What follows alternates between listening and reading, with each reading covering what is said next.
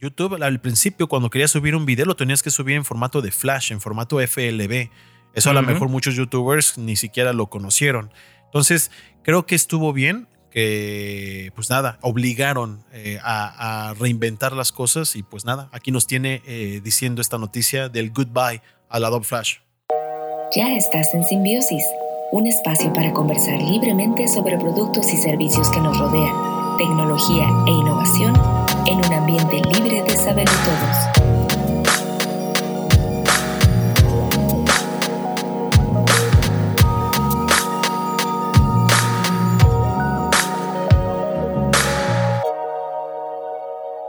¿Qué tal? Pues ya estamos un nuevo año, un nuevo episodio. Eh, como pueden ver, ya el intro quedó totalmente distinto.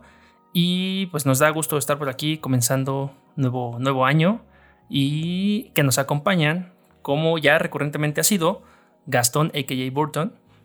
¿Qué tal? Bienvenidos a un nuevo Simbiosis Podcast y a este nuevo 2021, listos y ansiosos por lo que va a traer eh, la tecnología, eh, todo lo que, de lo que normalmente hablamos. Eh, pues nada, bienvenidos. Y también está Carlos, a.k.a. Zero. Nueva imagen y renovadito todo el concepto de Simbiosis Podcast. Sí, ya, completamente. Y ya eh, también estamos casi en todos lados. ¿eh? eh nos, si nos buscan como Simbiosis Podcast, tenemos web, tenemos YouTube, tenemos este en cualquier reproductor de podcast estamos. y recientemente en YouTube, por si quieren escuchar toda la temporada pasada completa, donde pueden entretenerse con horas y horas y horas de información simpática de estos tres colegis. Este, bueno, ahí los pueden buscar también en Simbiosis Podcast en YouTube.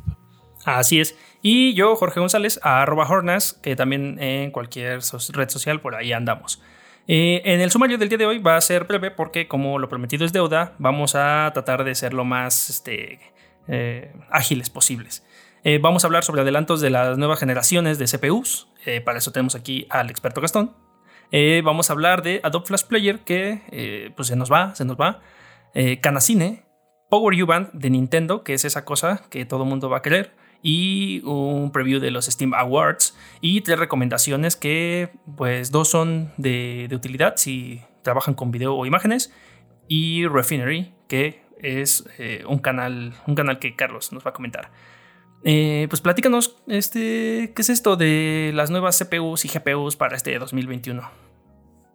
Pues como ustedes saben, hay un capítulo más de esta eterna rivalidad de los amigos de AMD e Intel y pues también... No, no sabía. ¿No lo sabías? Bueno, lleva muchísimo tiempo desde los confines y desde la computación comercial de hace muchos años, desde los 80s.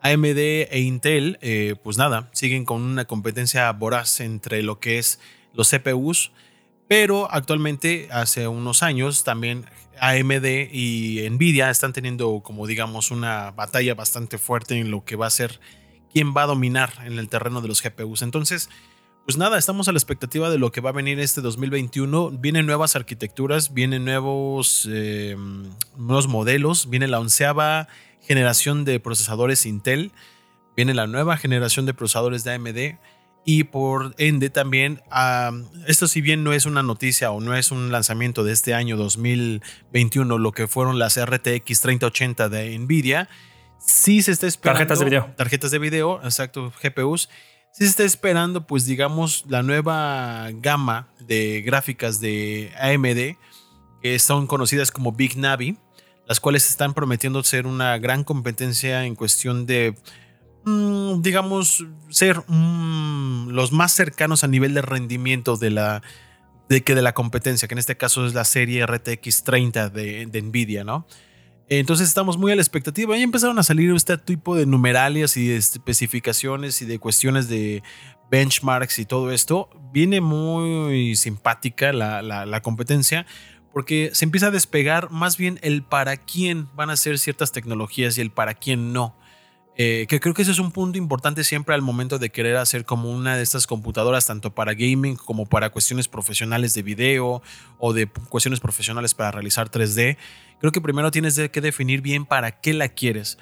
Pero definitivamente al haber esta competencia ahora más que nunca más, digamos, más eh, fuerte, eh, también los, los costos van a tener un mejor, pues digamos, eh, una mejor recepción en el bolsillo, porque al ser más oportunidad o al haber más opciones, Oferta y demanda. Sí, no se pueden poner los moños ninguna de las empresas a las cuales estamos acostumbrados, ¿no? Entonces, eh, va a ser definitivamente un tema que lo vamos a estar tocando continuamente en este año. Eh, vamos a hablar de esta nueva generación de procesadores de AMD y de generación de procesadores de Intel. Y pues nada, nos, nos viene un año bastante lleno de noticias en cuestiones de comparativas de performance, comparativa de precios, comparativas de temperatura, comparativas de gasto de energía que para mí es algo que me importa mucho porque es a lo que me dedico, es algo que me entusiasma bastante. Y pues nada, vamos a también a darle seguimiento a lo que fue la nueva arquitectura o lo que está haciendo la nueva arquitectura de Apple, de la empresa de la manzana, eh, con su M1 y sus chips este, completamente fabricados por ellos. Oye, pero eh, para que quede un poco más claro, esto es una cuestión que viene eh, exclusivamente para gaming. Es decir, si yo quiero armarme una consola poderosa de gaming, no. O quién puede utilizar este tipo, o a quién le conviene comprar este tipo de tarjetas y qué necesitas aparte de la tarjeta para sacarle provecho. Mm, como te decía, es como depende. O sea, si, si bien eres para gaming, también te incluye. Si eres para una cuestión profesional de realizar edición de videos o hacer eh, motion graphics o VFX, también te compete. Si quieres hacer cuestiones de arquitectura en 3D, también te compete. Entonces, eh, es todo un ecosistema. Recuerden que no nada más los procesadores y las tarjetas gráficas tienen que ver al 100% con el rendimiento, sino tienes que tener una buena tarjeta madre, tienes que tener una buena memoria RAM, tienes que tener incluso hasta lo que parecería más elemental y a veces se le pone muy poco como, pues no, no entendimiento, sino muy poca importancia. También eh, tu fuente de poder, que la fuente de poder a veces es incluso mucho más importante que otros elementos eh, computacionales porque el cómo brinda la energía las fuentes de poder hacia las motherboards y cómo las motherboards lo eh, distribuyen para que tengas una mejor eficiencia, la ventilación, la temperatura, todo es parte de un ecosistema que tienes que saber que es compatible con qué y seguramente van a haber muchos anuncios bastante buenos para poder platicar más a fondo de estas nuevas tecnologías de CPUs y GPUs. Perfecto, pues vamos a ver qué tal resultan ahora estas Nvidia con las AMD y con las Intel. Y como dices, con, la, con lo nuevo de, Apple, ¿no? De Apple. Eh, y cualquier duda, pues nos escriben, ¿no? Porque seguramente habrá muchos como yo que necesitamos mucha más asesoría para armar una, una PC customizada para, pues no sé, un trabajo específico, ¿no? Si me dedico o, quiero empezar a hacer modelado 3D y pues mi máquina no da, eh, pues pueden acercarse de este lado y los asesoramos también. Con todo gusto, ahí, ahí en, la, en los links va a estar mi contacto y con todo gusto los puedo asesorar. Perfecto. Y en otras noticias que yo tengo, que casi como llega esta nueva tecnología, estas nuevas tecnologías para este año, pues iniciamos el año con una tecnología que se va. Eh, se va Adobe Flash Player, se nos va de las, pues de, las manos. Ya habían anunciado anteriormente, eh, hace unos meses, que iba, iba a Adobe, que es la empresa que se, va, que se, encarga de esto, ah, pues de, dejarla, de, de darle soporte. Y a partir del 31 de diciembre ya no va a estar disponible eh, Flash eh, Player ni, ni, Flash, evidentemente. Porque, eh, y bueno, más bien no solo esto, va a bloquear incluso los contenidos que estén corriendo en Flash Player a partir del 12 de enero de ya de este año, de 2021. Entonces, por lo tanto, Adobe recomienda encarecidamente que desinstalen de sus computadoras Adobe Flash Player. Eh, hay computadoras que ya lo tienen instalado o ya lo tenemos instalado y eh, pues, pues hay, que, hay que desinstalarlo por nuestra cuenta. Eh, en realidad no, no hay una... O sea, va, a permanecer ahí. ¿Qué implica que no lo, que no lo desinstalemos o que desconozcamos de esto? pues, pues que pudiera haber algunas vulnerabilidades, ¿no? Que pudiera haber algún tipo de hacker o algo pudiera entrar por, por, ese, por ese medio eh, para, pues para obtener información. Mm, esto debido a que eh, Adobe Flash Player ya no le va a dar soporte, ya no, ya no, ya no va a estar eh, al pendiente ni, ni, ni, ni, pues, actualizando absolutamente nada. sí, como que paso número uno es que no se van a ser responsables. Y paso número, y más bien punto número dos, yo pensé que ya no existía, o sea, que ya nadie hacía contenidos de, Flash Player eh, más que solamente cuando te, cuando te metes a páginas de dudosa procedencia a ver eh, películas o a buscar películas. O algunos videojuegos todavía, ¿eh? Ajá, o, video, ajá, o, ciertas, o ciertos jueguitos, o ciertas cosas que buscas por ahí. Sí te, dice, sí te dice todavía ahí de que necesitas el Flash Player para ejecutar tal cosa. Y para mí ya desde hace varios años es como un, una advertencia de, ah, no entres aquí, estás entrando a un punto que no deberías. Y sobre todo también porque hay em, este, web browsers que te lo instalan. Opera te lo instala y también Firefox lo instala. Sí. Si no, si no le pones, si le das que sí, que sí, que sí a todo, te lo instala. Sí, por eso es que es muy importante que, que conozcamos que debemos desinstalarlo por nuestra propia cuenta, por así decirlo. Eh, porque ya no va a haber ni updates de esto y tampoco parches de seguridad, lo cual pues sí puede, sí puede afectarnos.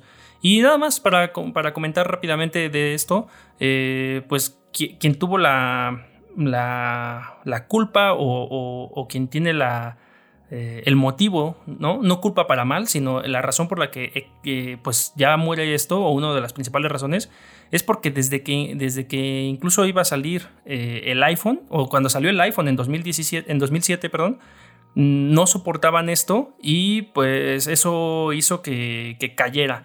De lo malo es que pues no podías utilizar Flash en ningún sistema o ningún entorno Apple. Eh, ellos justificando que pues no, no, rendía muy bien, ¿no? O sea, como, no, no, tenía buen desempeño dentro de, dentro de su ecosistema. Y, pero a lo, lo, bueno que vino es que impulsó que pues, todos nos pusiéramos más, más este, abusados con el HTML5, el CSS, JavaScript, otras tecnologías que son mucho más optimizadas y que corren directamente en nuestros navegadores. Entonces es un, es un, mm. es un, es una, un, pues es, una doble perspectiva que pudiera Oye, y con esto, con esto puede haber un puede haber eh, el link directo como a un tema que yo le voy a pedir a Gastón que se prepare un especial, que por ya lo tenemos en, la, en los temas que están como para dentro de poco tiempo o algo así. Es porque precisamente cuando Flash dejó de existir, se, tecnologías como OpenGL eh, y el WebGL salieron de ahí. Entonces, pero para, para que no entremos en detalles, más bien me gustaría que después Gastón nos platique bien qué son estos entornos de rendereo de contenido en vivo, como es el OpenGL, el DirectX y ahora uno que está muy en boca y que pronto hablaremos más de él por mis temas que yo hablo luego de emulación, que es el Vulkan. Que, O sea, pero para, entender bien, bien, bien, después Gastón que nos explique cómo está esta onda, porque tiene mucho que ver con la revolución, con la muerte de, de Flash y la revolución de, lo que fue eh, en su momento el HTML5, ¿no? Sí, a mí me gustaría justamente hacer esa como investigación también al 100%. Y pues nada, como un comentario que quisiera dar nada más a esta cuestión de Flash, de, que desde su lanzamiento inicial el 21 de marzo de 1996, eh, para que se den cuenta nada más de qué año, eh, pues nada, al final, al principio era de Macromedia, lo adquirió después Adobe, eh, ¿Cuántas, sí es cierto. ¿Cuántas y cuántas y cuántas animaciones, programas, menús de CDs no vimos con esta tecnología? Y que creo que pues ya no había. Pues el nacimiento de los huevos. Exacto, sí, aquí en México, bueno, y en Latinoamérica, justamente todas estas caricaturas de huevos eran bastante simpáticas y eran fáciles de descargar y de ejecutar, pero definitivamente muchos tenían una muy grande vulnerabilidad hacia los equipos de computación. Entonces, pues bueno, se nos van 24 años de existencia de este simpático medio de animación y de ejecución de algunos menús y que debemos de recordar en algún punto cuando hagamos otro programa de cosas que han muerto a través del tiempo. Pues más que animación era un entorno de entorno de contenido interactivo, ¿no? Exactamente, contenido interactivo. Sí, yo lo, yo lo recordaré la verdad con mucha nostalgia porque a mí me lo... Eh, bueno, yo lo empecé a utilizar en la universidad, mis primeros trabajos, tanto para hacer cuestiones interactivas, eh, no sé, discos, CD-ROMs interactivos o sitios web, eh, pues eran ahí. Y, yo era muy básico en el uso de Flash. Eh, digamos que sabía eh, ActionScript 2.0 y 3.0, pero lo mínimo para hacer eventos de stop, play y, mandar a llamar cosas, ¿no? Ajá, botones. Pero había personas muy, muy locas en el lenguaje que hacían cosas, hacían cosas muy, muy increíbles. Pero pues ya limitantes con el paso de los, de los, de los años. Aquí nada más rápido para finalizar, me comentan que el Microsoft Edge eh, va a terminar su completamente su soporte para el día 12 de enero. Ya no va a ser posible ah, cero.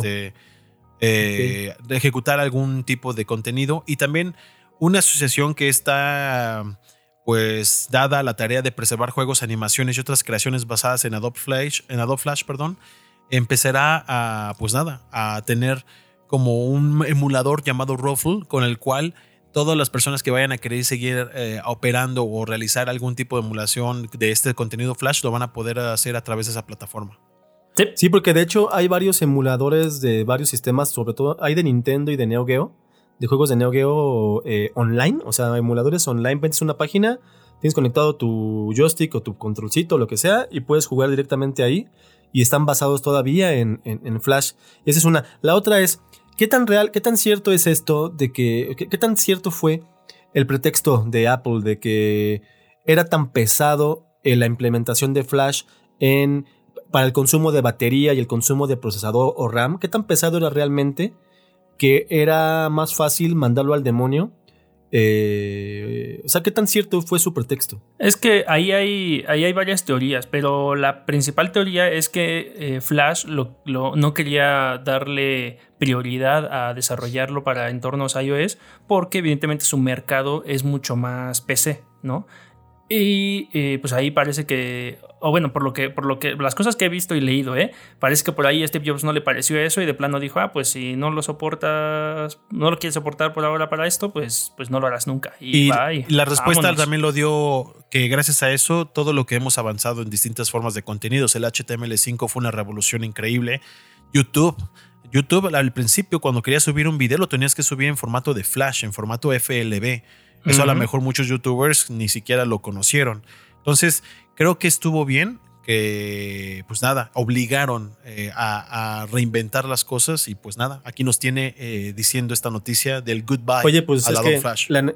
La, necesidad es la madre de la inventiva. No, y es que está muy, muy cañón porque antes para Adobe Flash, por ejemplo, tenías que diseñar eh, o programar, diseñar y programar incluso para diferentes resoluciones de dispositivos, ¿no?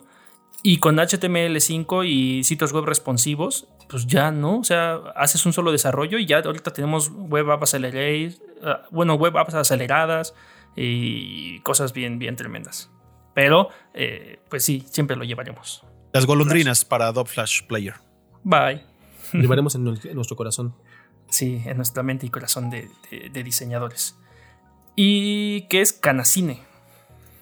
Ah, bueno, pues Canacine es esta mm, em, como organización desconcentrada del gobierno que se dedica a no a verificar los contenidos del cine, sino es como la empresa eh, que se dedica a hacer los conteos de todo, de toda la onda eh, del cine, toda la industria del cine. Es la Cámara Nacional de la Industria Cinematográfica. ¿En qué país? ¿O en todo el mundo? En México, en México, ah, no en México. Entonces, al ser la Cámara Nacional, es que Cámara Nacional dice, bueno, sí, Cámara, ¿qué? O sea, se dedican a eso, a, a verificar las, la contabilidad y todo lo de los cines, los números fehacientes de, te puede decir un cine, no, yo me volví millonario con tal película, pero no es cierto. Ellos tienen los números, digamos, más fehacientes porque es algo, mm. es, como, es como la hacienda de los cines, como el SAT de los cines, ¿no? Eh, bueno, pues la noticia así súper rápido es que en comparativa con el año pasado, eh, bajó un 80%, obviamente por lo de la pandemia y por todo esto, pero el número es muy, el número es, sí es grande, eh, porque bajó 80% la actividad de los cines en el país. dices, no, pues ya lo sabía. Sí, pero ya cuando ves números, entonces sí es cuando se refleja en lana eh, y en, empleos y en mucho, y te dices, es que la, la industria del cine sí la está pasando cabrón, ¿no? porque, por ejemplo, miren, Em, este año solamente se metieron 3.584 millones de pesos. Que dices, ah, es una buena lana. Sí, pero es que el año pasado fueron 18.186 millones de pesos en ingresos. Sí, no, tremendo. O sea, es un de 3 de 3.500 a 18.000 es muchísimo. Es muchísima la diferencia. Y luego también lo vemos, lo podemos ver en, en millones de boletos vendidos. Cuando igual dices, bueno, en el 2020 se vendieron 62 millones de boletos. Dices, ay, güey, pues, está cabrón, sí es un chingo. Sí, pero el año pasado fueron 335 millones de boletos. Es un No. 81.5% menos, con un corte al 13 de diciembre. Entonces sí puedes ver que lo está pasando muy cabrón. Y resultados durante la pandemia, del 25 de marzo al 13 de diciembre, que fue el 25 de marzo fue cuando se cerraron los cines la primera vez por la pandemia, eh, eh, puedes ver que, aproximadamente de 272, de 272 asistentes bajó a 12, o sea, un 96% de, de, de diferencia eh, por cine. No, pues los estrenos de año en año se redujeron un 50% también, ¿no? Eso está cañón. El año pasado eh, salieron 446 estrenos y este año 223. El precio promedio anual de boleto que ah, desde 2011, fíjate, esta, esta estadística está buena para acordarte que en 2011 costaban más o menos promedio, el boleto costaba 47 pesos y ahorita subió más o menos, a subió 10 pesos. De toda esta, dentro de, de, de 9 años, subió, subió 10 pesos, que no se me hace mucho en cuanto a la inflación. Em, Error. y ahí, porque ¿Qué? creo que es una mala técnica que siga subiendo el cine. Eh, y más cuando existe una pandemia y más cuando no tienes asistentes. Creo que fue un error el no haber. Bueno, pero del año pasado a hoy, a este año nada más subió 3 pesos, porque del año pasado estaba en 54. Bájalo. Bájalo. Si, te está, si el streaming te está comiendo, más que nunca tienes problemas con la que vaya la gente al cine, en el momento en que estaba el semáforo adecuado para poder ir al cine y, te, y que creo que va a estar otra vez en el semáforo naranja, tienes que bajar el precio del cine. Porque si no, la Bueno, gente aquí la no va a pregunta es, ir. Aquí la pregunta es, porque yo, aunque me regalaran el boleto, yo no iba, por ejemplo. Hay mucha A mí gente el, que el va. precio a mí me vale madres, ¿eh? No, pero creo que lo del boleto es lo de menos. La Sí, dulcería para mí el es la para mí el es- incentivo es, es- la buena, ¿eh? Ah, Por no, eso es lo bueno, que te sabemos. Este, sabemos que el, el- el noventa y tantos por ciento de la ganancia que tiene un cine es de la dulcería. Eso es, eso es ya sabido desde hace unos años. Y eh, mira, por ejemplo, tenemos también asistencia promedio anual 0.5 veces por habitante en 2020. O sea, desde por sí la gente no, eh, más o menos iba en todo el año, iba dos, dos veces y media al cine. Digo, son promedios, estos son números raros, ¿no? Ahora mm, eh, fuiste la mitad de veces al cine. Y eso, Mucho pues, ni- menos. sí, y yo, y- y yo no fui ni una, entonces somos la excepción a la regla, ¿no? ¿Sabes qué está padre? Que veo que justamente películas antes de la pandemia fueron las películas evidentemente más vistas, ¿no? Como por ejemplo Sonic, que está en primer La lugar. más taquillera. La más taquillera. Sí, está increíble. Eh, Bad Boys for, eh, for Life o Para Siempre, Aves de Presa, Dolittle, Parásitos, eh, que solamente vi que estaban en Cinépolis, o sea, esa es distribución de Cinépolis. Entonces, eh, está interesante cómo ellas son las únicas que se alcanzaron a salvar de toda este, pues nada, esta mala racha. Y aún así, Sonic la película tuvo, fue la más, fue la más taquillera del año y tuvo nada más 351 millones de pesos, cuando la más taquillera del año pasado, que fue eh, la de Avengers, tuvo 900 millones de pesos. O sea, de todos modos es, una, es un número muy, muy cabrón. Y la única película mexicana que encontramos en la lista de las 10 películas más vistas de este año es Indy la Regia, con 106 millones de pesos, eh, 1.8 millones de asistentes aproximadamente. También después, bueno, tenés este número, ya después los números que siguen los pueden ustedes checar en el link que vamos a dejar, que es un PDF oficial. eh, porque como les digo, en estos, aquí, te- aquí podemos ver números, eh, digamos, oficiales. Y ya si quieren datos ya mucho más específicos de otras cosas más interesantes, o menos interesantes que lo primero, pero que también valen la pena checar, chequen el link.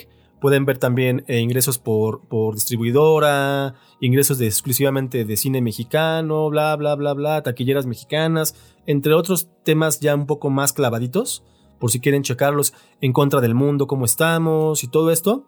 Chequen este link eh, que, ten- que les vamos a dejar ahí en, el, en, el, en la descripción. Y pues para que se informen más de qué pasó con el cine el año pasado, 2020. Va, que perfecto. sin dudas es un año bastante raro. Sí, sí, sí. Eh, lo fue y esperemos que. Estos este números no se 21 van a volver a ver, creo. Mejore. no, porque o se van o se, o se, o se, o se componen, que lo veo difícil. Sí, que uno de los chismes que hablábamos fuera del aire y Gastón no está como un poco incrédulo, porque pero eso sí ya es chisme, es de que pues Cinépolis está todavía digamos más o menos bien, aunque ya cerraron muchos complejos en muchas partes del país, pero el que está dicen que está a punto de irse a la quiebra es Cinemex. y la verdad es que te lo dicen y dicen, ay güey, pues no lo dudaría tanto, la verdad, porque Son está rumores. cabrón. Son Son, rumores, rumores. hay que ver qué pasa este año. Este año se va a definir mucho en cuanto al cine. Ok, ok. Pues, ¿sabes qué está bien bueno? Salió incluso a finales del año pasado, pero ya no alcanzó a entrar en nuestras, en nuestras noticias. Eh, Nintendo, ya ves que hablábamos del Super Nintendo World, que ya queríamos ir a Universal Studios. Ok, bueno, hay que esperar que se abra, ¿no? Ah, y sí, sí, sí, hablábamos de sus eh, de sus juguetitos. Pues ahora sacaron más juguetes. Ahora sacaron unas pulseras que eh, pues se llaman Power U Bands. Y eh, pues están, están buenas, ¿eh? ¿eh? Si eres fanático de Nintendo, tienes ahora otro juguete, otro pretexto para visitar este lugar. Te venden ahora un juguete que es pulsera. Mm, Esta pulsera no solamente es esta típica pulsera que te ponen en un parque de diversiones como para identificarte si eres VIP, si eres Plus o ¿eh?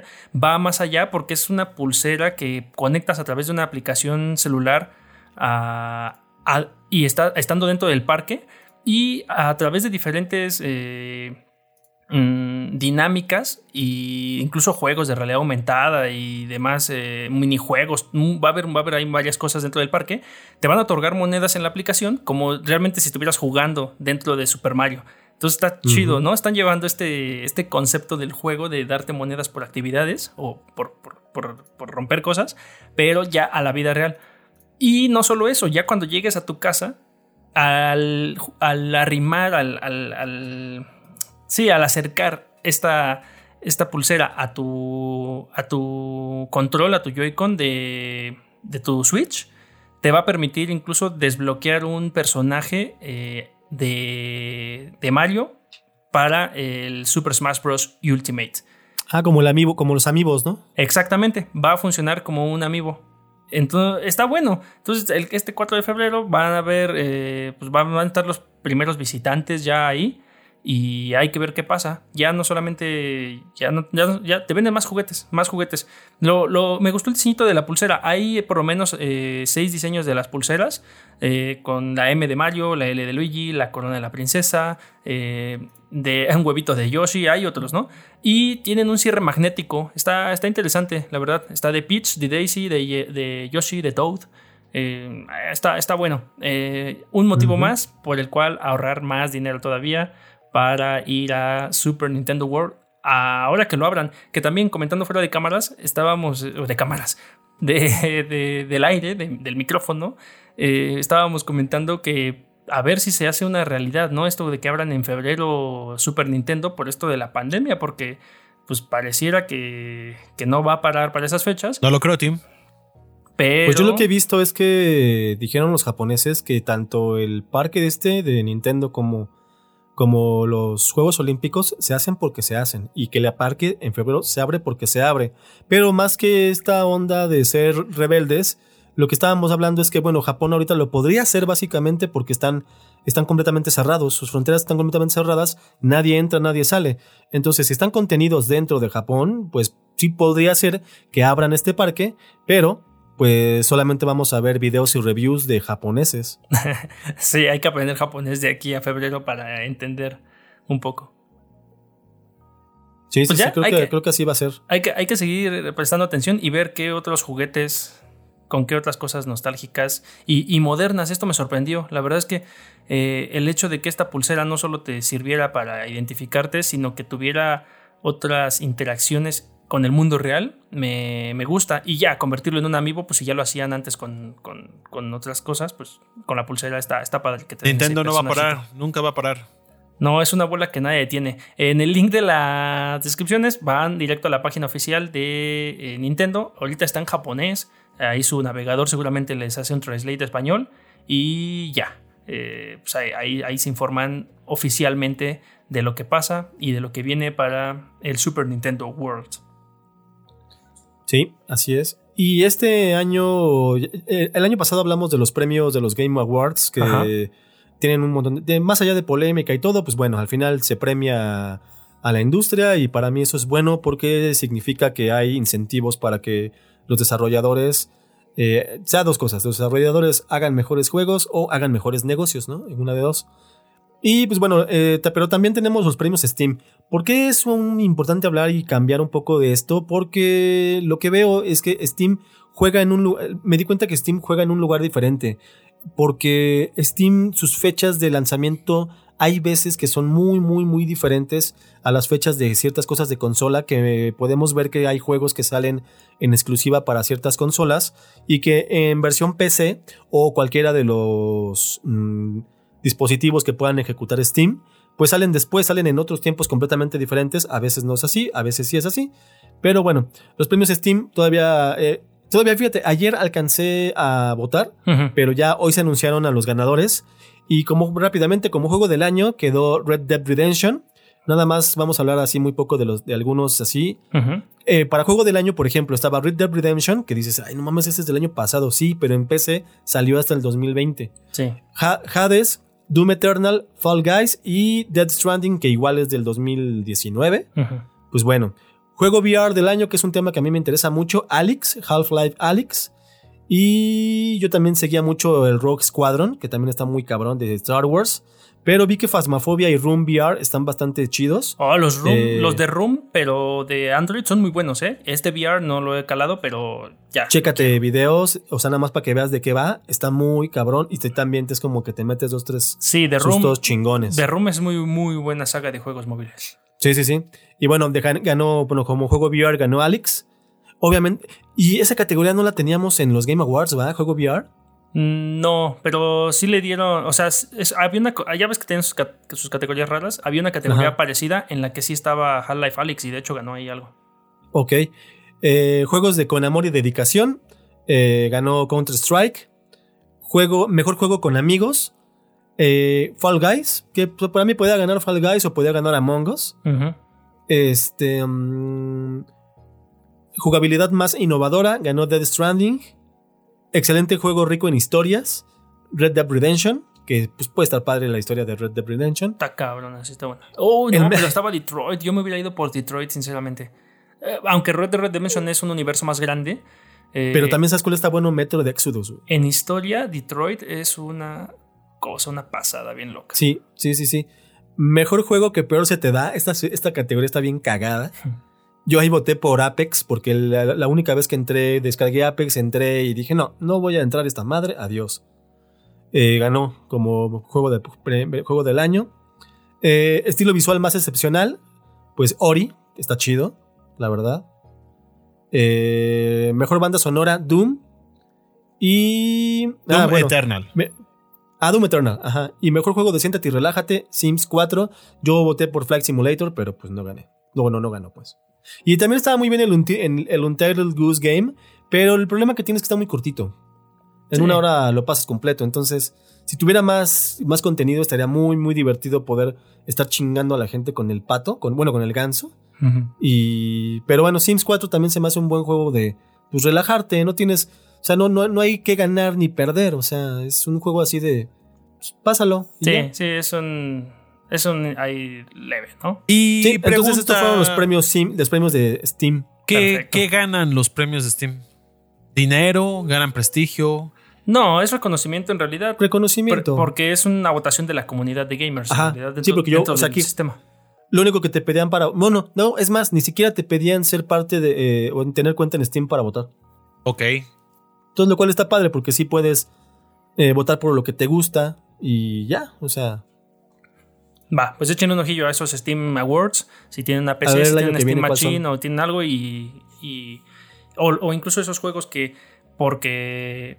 Porque los Game Awards se llevaron otros premios, esto, esto puede ser interesante. Y ya. Sí, por ejemplo, vemos muchos juegos ah. que no vimos, que no, o al revés. Hay muchos juegos aquí que no vimos en los Game Awards y al revés. Hay muchos juegos que nunca van a estar aquí. Por ejemplo, un, un este. ay, el que ganó todo en, los, en los Game Awards. Last of Us, pues nunca va a poder participar aquí porque es un juego exclusivo de PlayStation. Pero bueno, esa es la diferencia. Va, va, va. Buena noticia. Y ya para irnos cerrando en tiempo en tiempo, me voy a ir rápido con las recomendaciones. Son dos páginas. Una se llama RemoveBG. Bueno, remove.bg y la otra se llama unscreen.com. Son de las mismas desarrolladoras. De hecho, descubrí una por llegar de otra. Y son dos herramientas muy, muy buenas y prácticas, eh, sobre todo y gratuitas, para todo aquel que quiera eh, editar una foto y no sea un experto en Photoshop o no tenga un programa o, no requiera tanta especialidad. La verdad es que está bien bueno, eh, con una inteligencia ahí que tienen eh, y una programación locochona. Tú subes una imagen, pues no sé, que tenga de preferencia un fondo sólido o algo, pero también funciona muy bien con otro tipo de fondos y te recorta incluso cabellos de mujer y, yo, yo, hice varias pruebas y te hace recortes muy muy buenos. Incluso ahí mismo puedes eh, tú ya ponerle otro fondo o descargarte el PNG sin absolutamente nada. Eh, pues está bueno y tiene, tiene algunos plugins incluso para Photoshop y para Sketch y, Figma y otras cosas. Y, ah, está interesante, ¿eh? Ajá, o utilizarlo. ¿Qué tan, verde está, güey? Eh, verde, muy verde. Muy verde. No, está, está bueno, está bueno.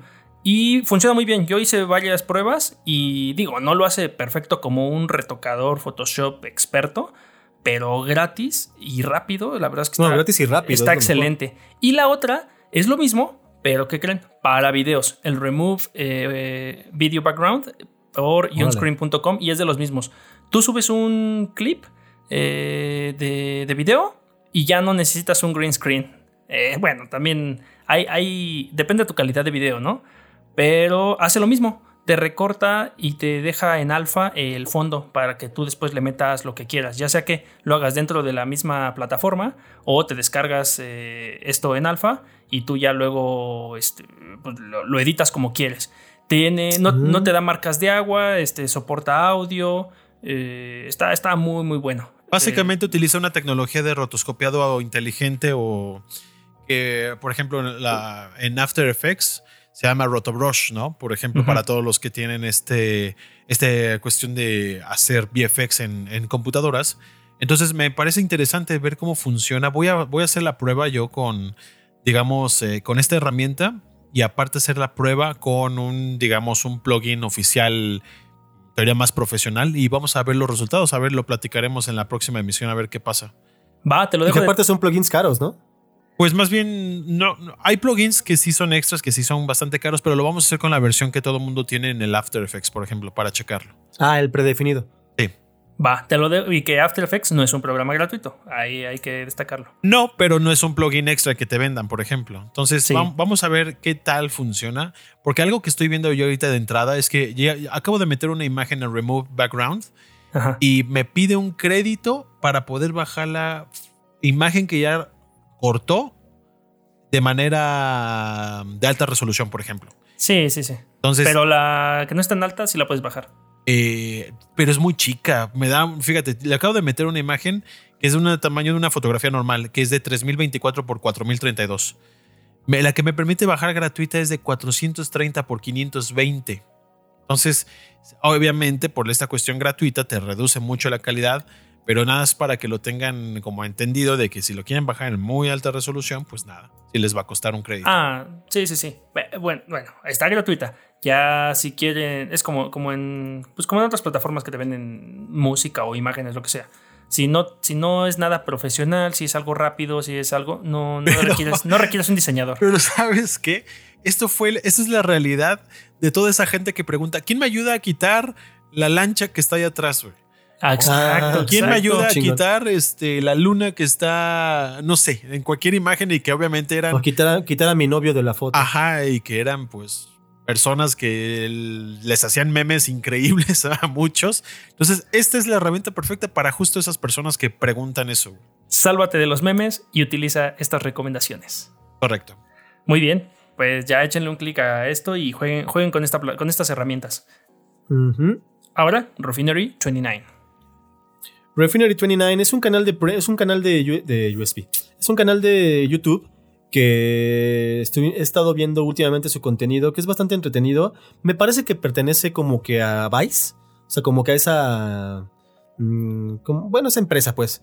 Pero a mí me llamó la atención mucho porque vimos una locura. Tiene contenido como... Es contenido un poco como de moda, como de esta onda de las tribus urbanas, pero ya más actualizadas, o sea, ya no es emos y cholos y eso. Bueno, aunque cholos sí, pero de una manera completamente eh, bizarra en el, en, el modo gringo de la bizarrés, porque podemos encontrar eh, una onda de cholas japonesas, o sea, de jainas japonesas, que dice que son japonesas que se visten like chicanas. O sea, eso pueden verlo. O pueden ver locuras como de eh, niñas japonesas que se visten muy cute, pero al mismo tiempo toda su onda significa que es porque están a punto de suicidarse. Algo así de tierno, algo así de bonito. Y moda en general. eh, pero son como pequeños documentales que duran eh, 12, 15 minutos, pero están muy, muy bien hechos, muy bien investigados. Y sobre todo se van bastante rápidos. Eh, gente trans, modas raras, los hombres que se visten de mujer y viceversa. Y cosas bien raras pueden encontrar aquí, pero bastante interesantes. No, y, y muy bien hechas, ¿eh? La producción está muy buena y la investigación. Yo nada más, bueno, yo, yo he visto nada más el de Why Japanese Women Are Dressing Like Chicanas Homie. Y, y me gustó bastante. Porque, porque sí, sí, sí te cuentan una buena historia y la producción es muy buena. Sí, vean los demás, están bastante entretenidos y este, pues fácil y gratuito. Refinery 29, así lo pueden encontrar como un canal de YouTube. Perfecto. Pues ya, ¿no? Ya eso ha sido todo por hoy. Vámonos, porque ya el tiempo apremia. Vámonos. Feliz año nuevo. Gracias. Bye.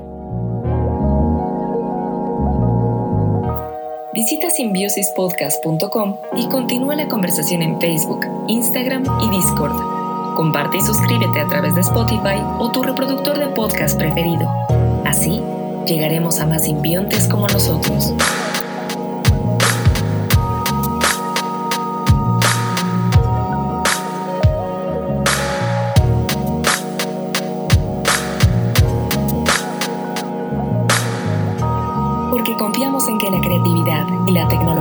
Nos seguirán llevando.